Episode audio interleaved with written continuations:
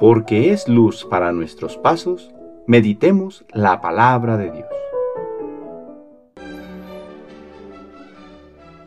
Del libro del Apocalipsis del apóstol San Juan, capítulo 15, versículos del 1 al 4. Yo, Juan, tuve una visión. Vi en el cielo otra gran señal maravillosa.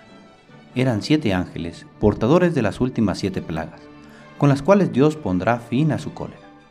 Vi también una especie de mar de cristal mezclado con fuego, y los vencedores de la bestia, de su estatua y del número simbólico de su nombre.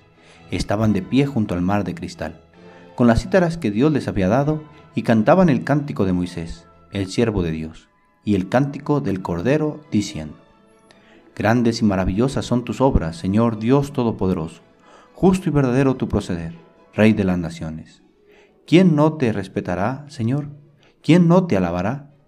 Ya que solo tú eres santo, y todas las naciones vendrán a adorarte, porque tus justas sentencias han quedado patentes. Palabra de Dios.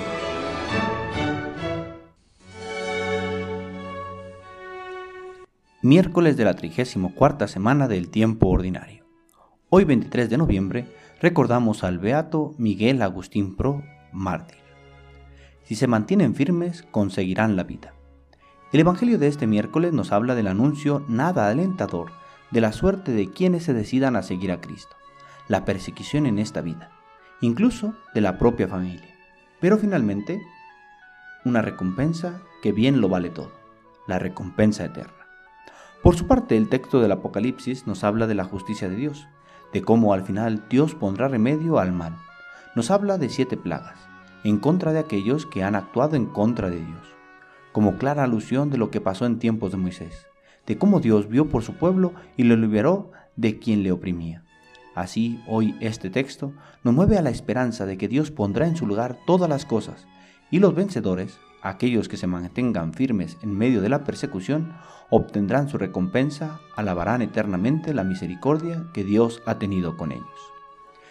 Esto que nos manifiesta el Evangelio y la primera lectura, lo vivió el beato mexicano a quien recordamos hoy, el padre Miguel Agustín Pro sacerdote jesuita, nació el 13 de enero de 1891 en Zacatecas, México. Desde pequeño fue virtuoso y alegre. Entró en el noviciado jesuita a la edad de 20 años. Fue exiliado durante la Revolución Mexicana. Ordenado en Bélgica en 1925 a la edad de 36 años. Regresó a México en 1926 sabiendo que la iglesia era perseguida y corría grave peligro.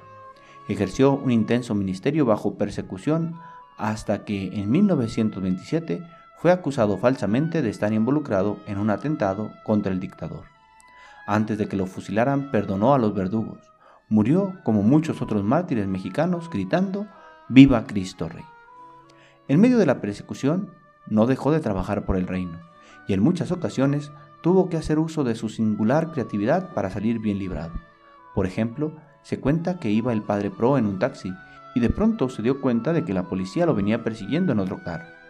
Siga usted su viaje sin detenerse, dijo el taxista, que yo me lanzo a la calle. Y así lo hizo, pero para disimular el porrazo que se daba, echó luego a andar por la calle con caminado de borracho y diciendo palabras sonoras. La policía creyó que era un verdadero borracho y siguió adelante. Solo unos minutos después se dieron cuenta los agentes de que el tal borrachito era el padre Pro y se devolvieron corriendo pero ya se les había escapado.